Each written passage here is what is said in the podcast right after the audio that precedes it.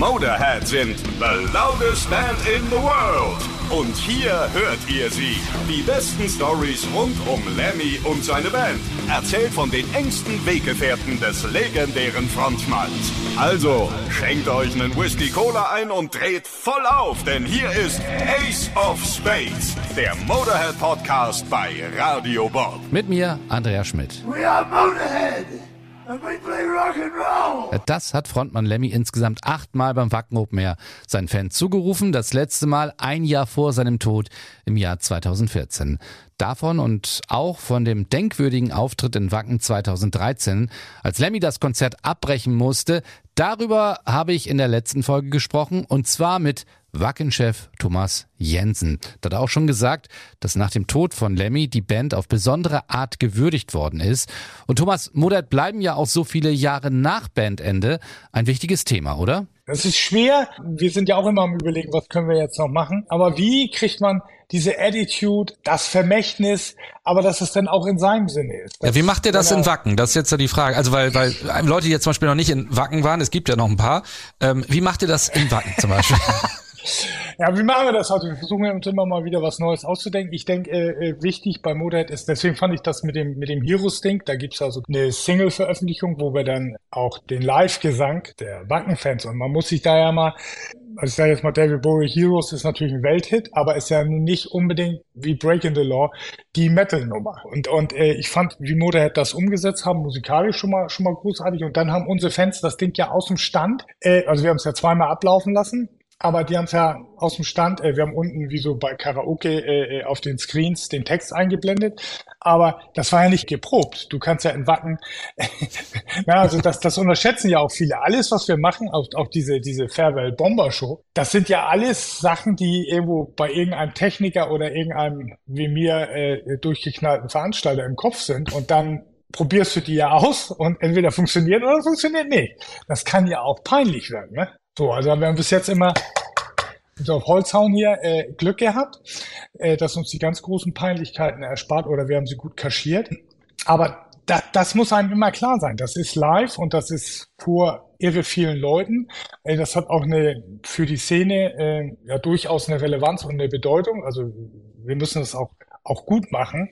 Und äh, wir haben auch da eine, eine, eine Verpflichtung dieser, dieser Legende Motorhead gegenüber. Ähm, ah, und dann überlegen wir natürlich immer, was können wir machen. Ja? Also wir versuchen in, in diesem Jahr, aber da sind wir noch nicht ganz so weit. Also wir sind auch mit, mit, mit, mit dem Management äh, zugange. Äh, was machen wir vielleicht dieses Jahr nochmal? Ne? Motorhead ist eigentlich immer Thema. Ja, muss man mal gucken. Olga hatte relativ früh diese Giganten aus Stahl, also es war jetzt ja nicht nur Lemmy, sondern wir haben äh, Eddie von äh, Iron Maiden in der Trooper-Pose mit Union Jack und, und, und Bayonet und was weiß ich. Ähm, und, und Ozzy gibt das und Doro gibt das und äh, also gab es natürlich auch zwei, drei Lemmys und dann haben, haben wir die haben wir eine Bar nachgebaut, so ein bisschen wie, wie, wie das Rainbow, also so leichten Anklängen.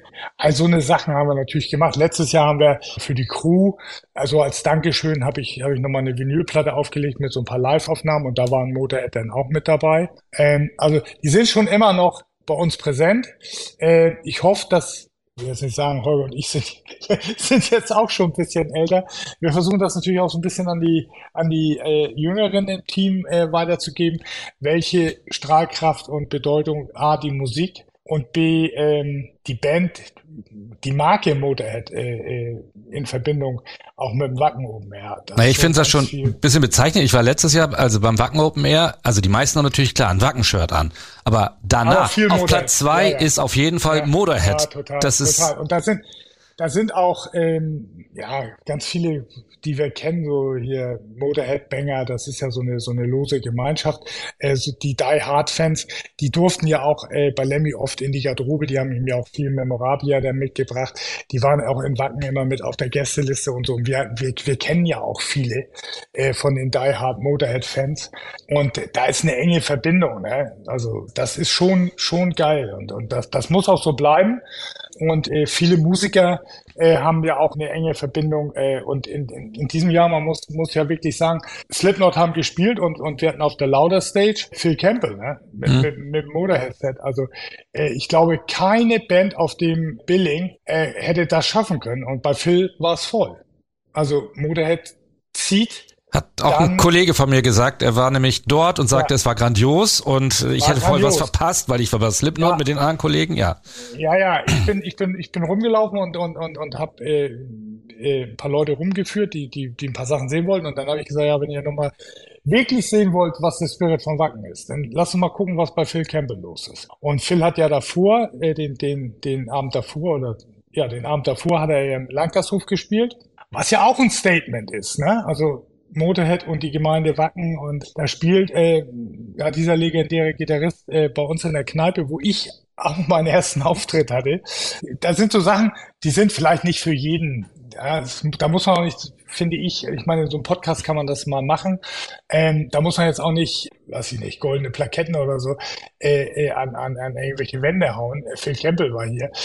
Aber das ist, oder machen wir vielleicht, vielleicht machen wir das.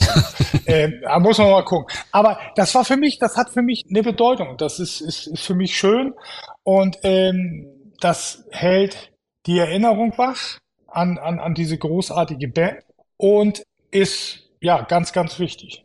Vielleicht noch ganz kurz, weil, weil das ja viele Leute wissen ja gar nicht, wie ging es denn nach Shows bei, bei Motorhead und Lemmy dann hinter der Bühne ab? Also ähm, wie muss man sich das vorstellen? Jetzt Lemmy, Lemmy war ja nicht Party Animal. Lemmy war immer Lemmy und der war auch so, wie du ihn, wie du ihn auf den Bildern siehst und, und, und Lemmy hat auch äh, gerne äh, sein Buch gelesen und äh, der, das hat ja auch, Rock'n'Roll hat immer viel mit Warten zu tun und äh, er hat immer gelesen, ne? so und er hat zwar immer auch seinen Drink gehabt und er, als er noch, noch mehr geraucht hat, hat er eben, eben auch, auch geraucht. Äh, zum Schluss hat er ja auch nicht mehr viel geraucht, muss man ja auch, auch sagen. Ja, er hat sich mit Leuten unterhalten, hat ein paar ja, wenn er Bock hatte, ein paar gute Sprüche gebracht und sonst hat er, war er auch mal wortkarg, hat sich dann äh, entweder in sein Buch vertieft oder in, in den Dattelautomaten. Ähm, aber der, der ist ja jetzt nicht rumgesprungen und, und, äh, und Lemmy war immer cool. Ich habe Lemmy auch nie, nie besoffen gesehen also, oder wenn ich so mal denke, man hat ja durchaus in, und manchmal erinnert man sich auch nicht mehr, aber man hat ja durchaus Momente in, in seiner Feierkarriere, wo man sagt, ah, das war jetzt vielleicht nicht ganz so gut. Das, ich meine, ich war ja nicht überall dabei und ich war vor allen Dingen nicht in den ganz wilden in den 80ern dabei. Aber Lemmy war immer cool und immer auf den Punkt. Phil war schon ein bisschen lustiger an Stellen, ne? So, also, ne, aber, aber eben, aber wie gesagt, das, was auf Tour, das bleibt auch auf Tour. Und, und Mickey ist ein sehr, sehr kommunikativer, sehr, sehr großer Familienmensch. Der hat auch oft Freunde äh, äh, oder Family oder auch die Kids mitgehabt, was ich dann, als ich dann selber Kinder hatte, auch äh, sehr, sehr sympathisch fand.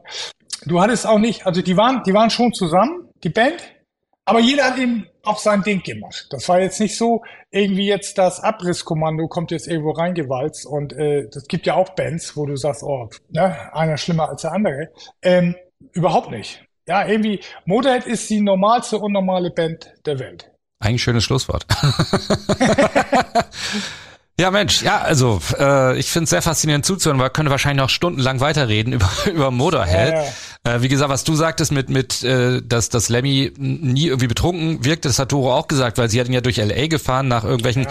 und ich habe sie auch gefragt, Mensch, der hat da sehr, sehr viel nun auch zu sich genommen. Sie aber trotzdem, das hat man ihm nicht angemerkt, meinte sie. Also das. Äh nee, nee. also er hat ja immer gesagt, das muss, das muss, muss, muss so, so, so ein Level haben. Ne? Also mhm. das ist, glaube ich, auch, warum er das gesundheitlich durchgehalten hat.